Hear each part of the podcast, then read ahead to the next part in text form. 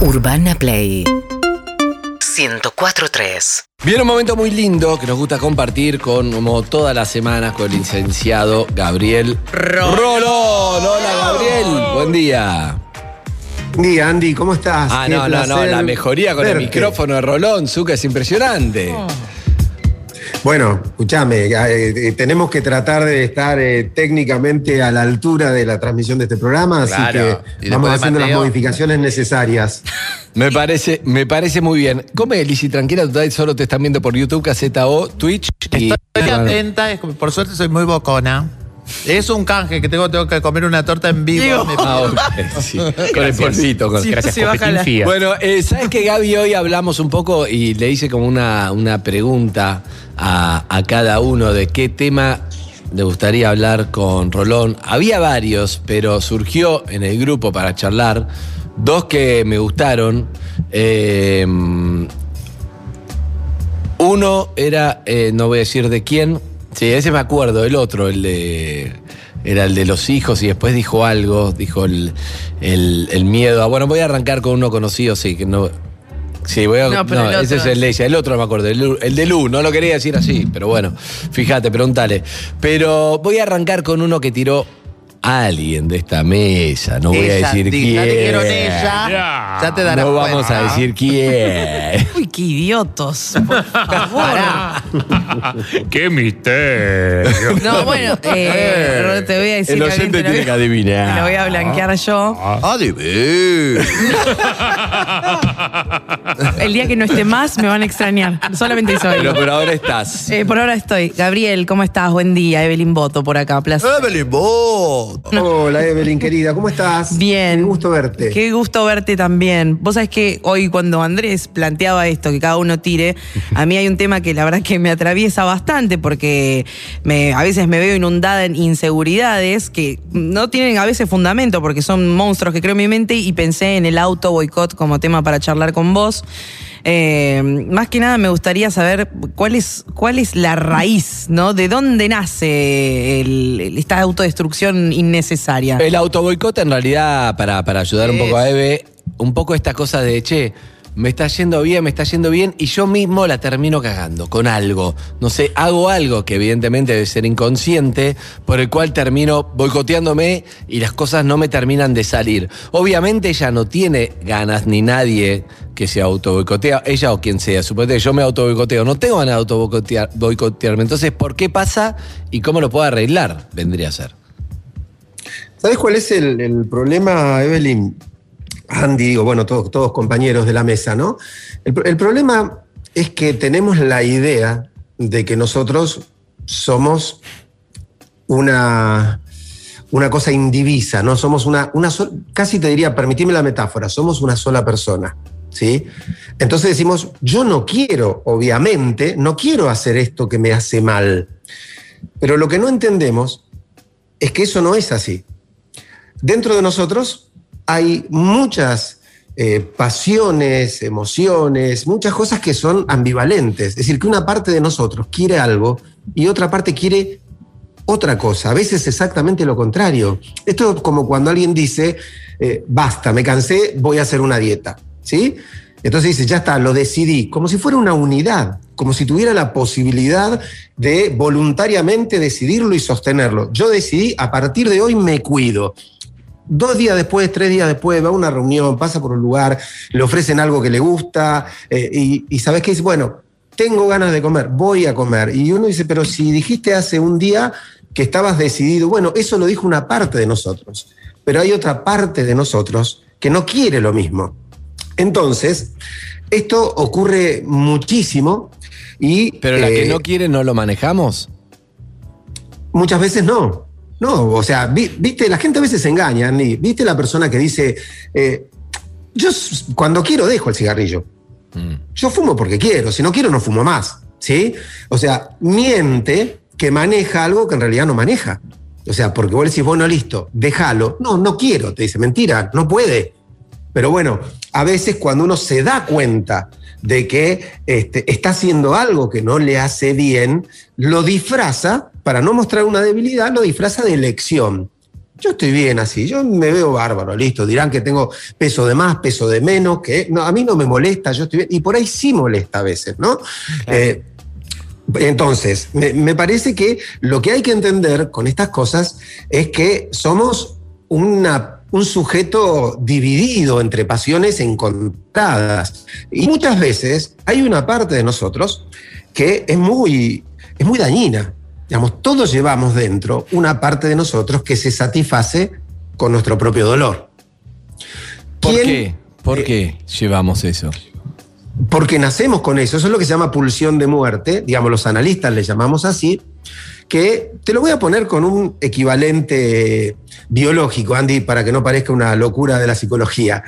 Eh, Nosotros sabemos que al nacer nuestras células traen la información genética que les dice que en algún momento tienen que morir. ¿Sí? Sí. Es decir, aunque no nos pase ningún accidente ni nada, más tarde o más temprano vamos a morir. ¿Por qué? Porque está en nuestro interior está la información que nos dice que debemos crecer, envejecer y morir. Fíjate que, que fuerte. O sea, nacemos con algo que nos ya dictamina que tenemos que encaminarnos hacia algo que para nosotros es tremendo, que es que vamos a morir. Eh, hay un equivalente psíquico a esto, que es la pulsión de muerte, que es eh, una, un impulso con el que todos nacemos que nos empuja a sufrir, que se satisface en nuestro dolor. ¿Quién no, este, cuando alguien lo abandonó o lo dejó o le dijo que no lo quiere más, ¿quién no fue a releer un mensaje viejo? ¿Quién no se puso un, un- un disco, este, a Lizzy que le gustan los discos de Valeria, por ejemplo, ¿no? Solo Este, para se- se regodearse puso- del dolor y sufrir en la soledad. Rascar la herida, meterle el dedo. Claro, o sea, ¿quién de nosotros no, no hizo eso y leyó un mail viejo, miró foto, dijo, se puso a pensar en si hubiera hecho esto, si hubiera- y, y no termina y no suelta ese dolor? ¿Por qué? Porque hay que entender que hay una parte de nosotros, aunque nos parezca muy difícil de aceptar, pero es así, hay una parte de nosotros que se satisface en el dolor. Esa parte no quiere, por ende, que nosotros superemos el dolor. Entonces, cuando algo nos está yendo bien y nos da mucho placer y nos estamos realizando para el lado de nuestro deseo, es muy probable que metamos la pata con esto que llamamos los autoboicot. Entonces uno dice, una vez que encuentro una persona que me quiere, una vez que encuentro una persona que me valora, vengo a meter la pata justo acá. O sea, yo sabía que esta persona no me iba a perdonar tal cosa. Lo hago igual si yo sabía que esto se iba a terminar y esta persona era importantísima para mí y yo estaba siendo feliz.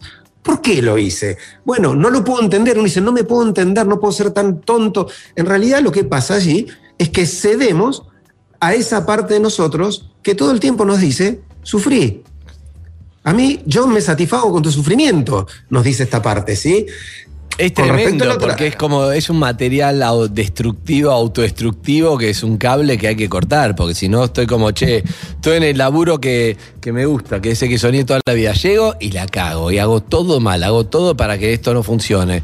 Bueno, hay que evitarlo. Che, tuve dos años tratando de estar en pareja finalmente con esta persona que lo logró, confié en mí, que hice, no sé, la cagué. Todas esas cosas vos decís que está hecho por algo. ¿Cómo hago, cómo hago para desconectar ese cable si es que se puede o es aleatorio. No, mira, a ver, desconectarlo del todo no se puede, Andy. Digo, siempre habrá una cuota de eso en nosotros.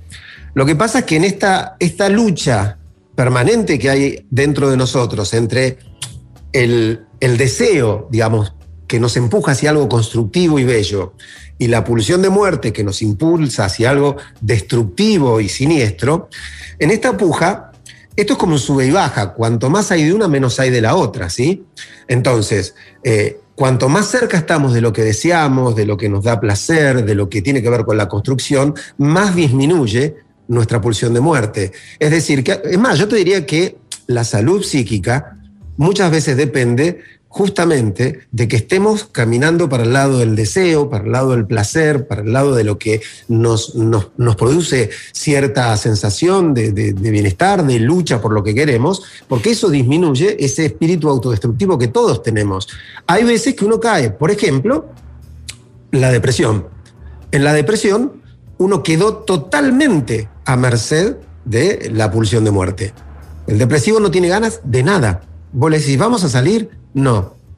¿vamos a bailar? No. ¿Por qué no venís que nos reunimos? ¿Para qué?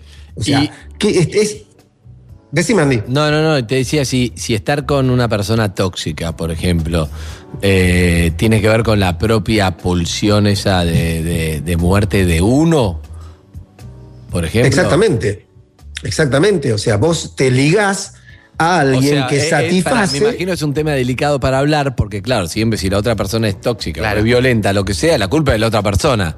Pero desde el punto de vista del análisis, ¿hay algo que me llevó ahí, destructivo mío, o no tengo, no tengo la culpa de que la otra persona sea de esta manera? Claro. Mirá, todo depende, Andy. Como vos decís, eh, vamos con cuidado porque pisamos un terreno muy sensible. Exacto, por eso, por eso te lo pregunto Pero- así con este cuidado. Pero quiero decir, a ver, si vos venís caminando por la calle y en una esquina te agarra, te agarra una persona, eh, te pega, te mete para adentro, te viola, te- pues, digo, vos no tenés nada que ver con eso, ¿sí? Eh, muchas veces ocurre que eh, a las víctimas les cuesta comprender que tienen derecho a decir que no. Les cuesta sentirse apoyadas como para decir que no. Y entonces, por ahí, a veces jugamos con la idea de que vamos a poder cambiar a la otra persona, ¿sí? Entonces, si bueno, me gritó, me insultó, este, pero él cuando no toma no es malo. Lo que pasa es que a veces se descontrola un poco y tenemos la idea de que este, va a cambiar y que nosotros vamos a poder hacer algo para que cambie. Y yo creo que hay momentos donde no hay margen para eso, Andy. Hay momentos donde uno tiene que decir, bueno, listo, ¿sabes qué? Me está pasando esto, yo me tengo que ir. Ahora, no puedo, bueno, ¿cómo hago? Ahí empieza el trabajo del que está sufriendo esto para decir, bueno, yo tengo que apostar a la pulsión de vida, tengo que apostar a, y si no puedo sola, tengo que pedir ayuda.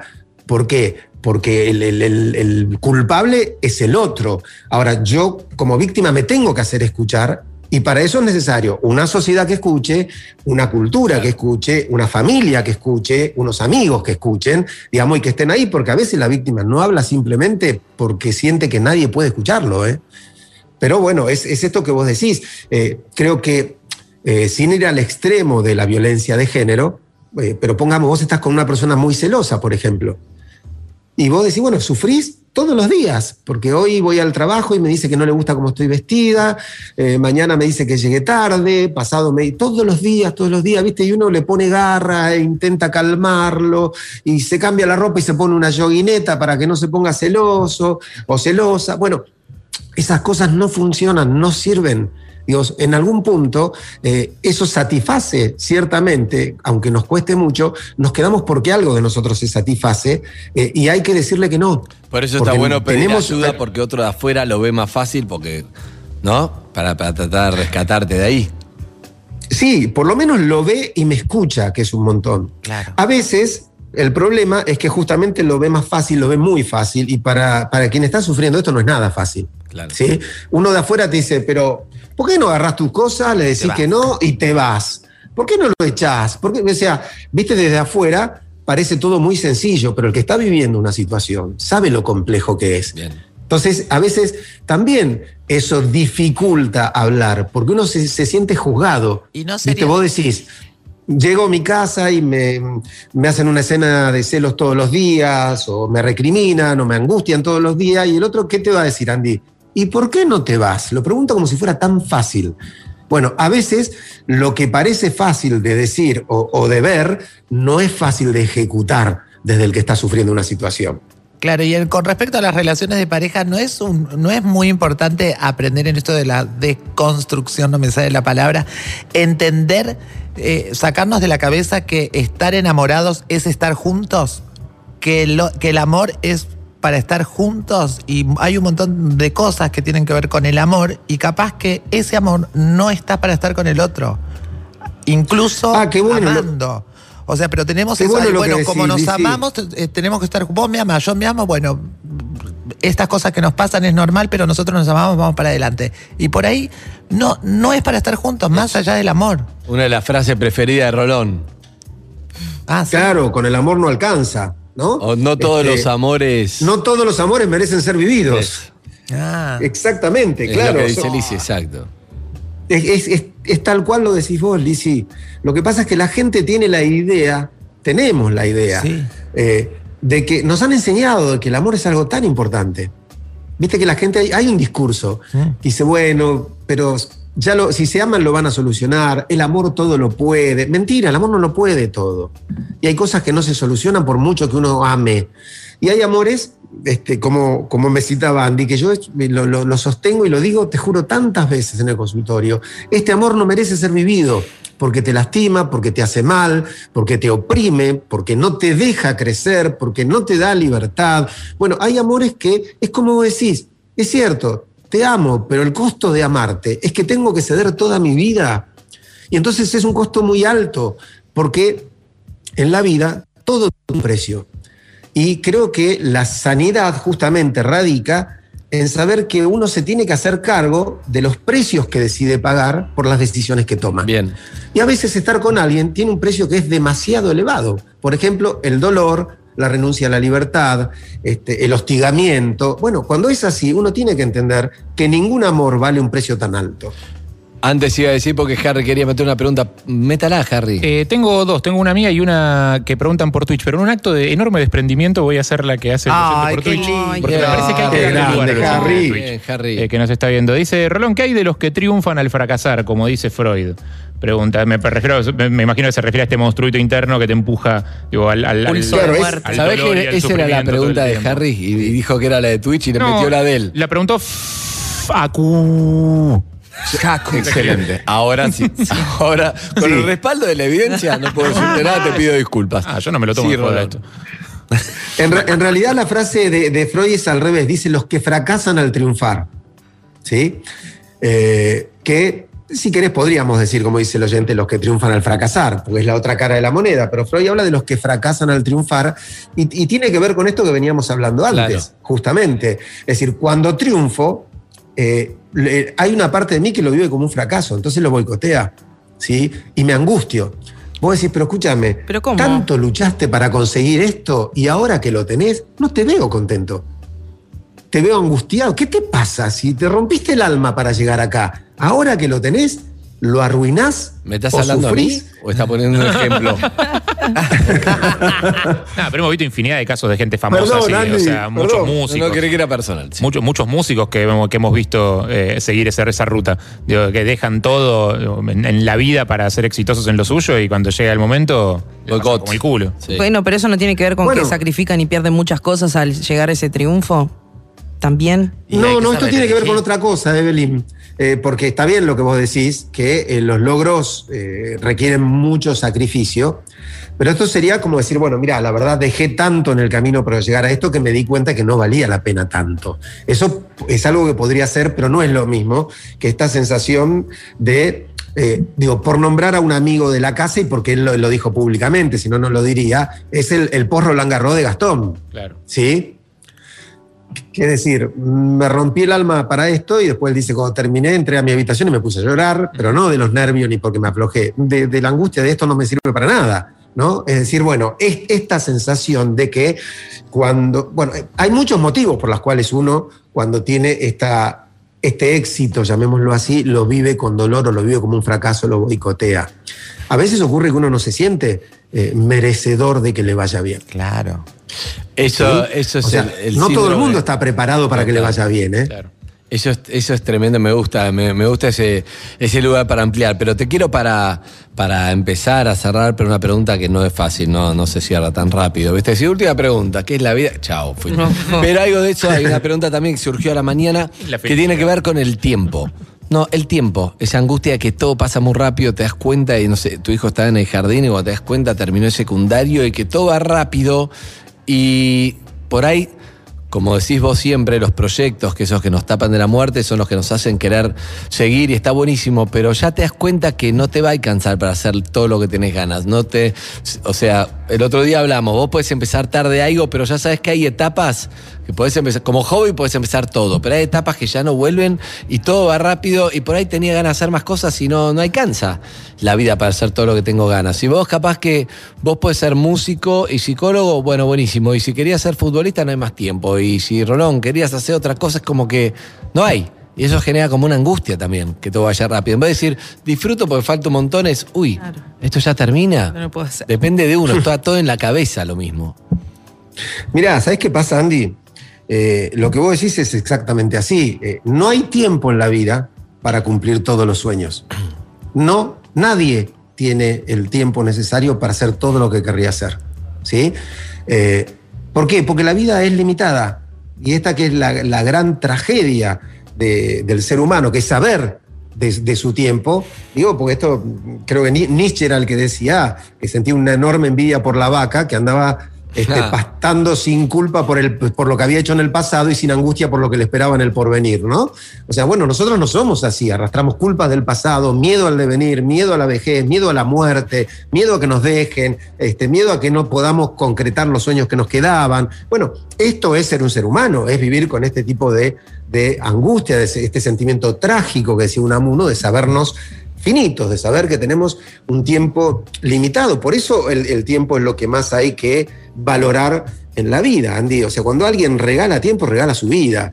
Este, cuando alguien este, se queda más tiempo de lo debido en una relación que no quiere, en, un lugar que no quiere, en un lugar donde no es feliz, bueno, está regalando su vida. Vos sabés que, menos, vos sabés ¿no? que eso que decís que, que lindo que es. Un amigo me dijo el otro día, eh, hizo una pizza, eh, eh, A la- la masa solo. ¿Cómo? Sí, masa. Pizza. Amasó una pizza. Sí. De pizza. sí. Claro, pero me dijo, ¿sabes qué? Cuando alguien te amasa una pizza, tenés que estar agradecido, porque te tomó dos horas, Sí. Ah, dos sí. horas amasando, todo, todo vos después la comés que rica, chau. Chau. Pero no es lo mismo que Y pedir después una un pizza. segundo, aparte. Tuvo dos horas, estuvo haciéndolo, valoralo. Y es lo que dice Gaby en algo, ¿no? Algo, algo.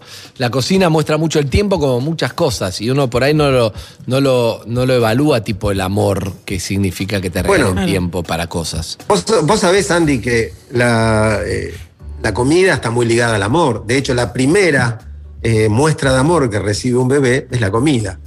Pero cuando nacemos, o sea, casi la primera muestra de amor es cuando mamá nos pone la teta. ¿sí? Y la teta, como decía Freud, no es solo la comida, es el amor. ¿sí? Uno recibe el alimento y el amor, y entonces quedan como aunados en nuestra psiquis esta relación. Por eso, cuando uno está medio mal, ¿qué te dice tu vieja? Che, venite a casa, te preparo algo rico. ¿Querés que te haga un guisito? Tu vieja que conoce cuál es tu comida preferida, dice, dale, venite que te preparo algo rico. Y cuando alguien te va a recibir bien, te espera con una picadita. Y te espera. ¿Por qué? Porque, bueno, porque está bien. Y es lo que vos decís, porque le dedicó tiempo. Tiempo para que vos fueras feliz un ratito. Tiempo para decirte, mira, yo te quiero. Por eso estuve durante una hora y media al lado del horno, pelando papas, haciendo eso. ¿Sabes por qué lo hice? Porque quiero que te guste, porque quiero que te sientas bien. Entonces yo creo que cada uno de esos gestos hay que valorarlo muchísimo, porque el que te da su tiempo te da su vida. Andy. Pero no angustia la Entonces, falta de tiempo como que todo termina. Sí, claro. ¿Y ¿Cómo qué no hago para no angustiarme? Pues ya tengo el auto boicot, la angustia de la muerte, la angustia del tiempo. Así, Es que así vamos a estar todos en tu consultorio. Y aparte, y aparte ¿no? dentro de la cabeza sí, soy un forro, estoy todo el tiempo angustiado, me angustio Sí, por todo, soy un pelotudo, no me merezco nada. Sí. Lo que pasa que para mí, entre los sueños y el tiempo, es importante aprender a administrar, porque probablemente a los 60 no pueda ser futbolista, pero pueda jugar al fútbol. Ah, bueno, este, estoy totalmente de acuerdo. Mirá, me, me pasó una vez con, con un paciente que quería tocar el piano, ¿no? Entonces me decía yo, porque a mí me hubiera gustado tocar el piano, me hubiera gustado tocar el piano. Como tendría 45 años. Y yo le dije, bueno, ¿por qué no estudias piano? O sea, pues tenía la posibilidad. Me dijo, no, pero yo ya no voy a poder tocar en el color. Entonces dije, ah, entonces bueno, te gusta tocar el piano. Vos querías ser famoso tocando piano. Claro. ¿Sí? Ser Vos querías que te aplaudieran tocando piano. Es otra historia. Para eso sos grande, es cierto. Pero para tocar el piano, No. si te gusta tocar el piano, podés tocar el piano. Pero para Obvio, no puede ser no, que, no, no. que él, que él no tuviera tan bien identificado su deseo. Porque también puede ser eso. Capaz que él le pone una máscara a su deseo, que es como quiero tocar el piano, pero en realidad atrás hay otra cosa, que es como me siento inseguro, no reconocido, quiero que todo el mundo me reconozca y me felicite por algo. Para Harry, ¿vos Totalmente. estudiaste? ¿Qué? ¿Estudiaste vos? Eh, ¿Piano? No, psicología. psicología. Sí. Es, es totalmente así, Harry, es totalmente así, pero por eso en el análisis hay que tratar de ayudarlo al paciente a que articule, bueno, qué es lo que desea en realidad, más allá de lo que él cree que desea. Claro. ¿Sí? Porque a lo mejor lo que estás deseando es el, es el reconocimiento, ¿sí? Y además. De tus me- padres, yo- Rolón, siempre es de tus padres.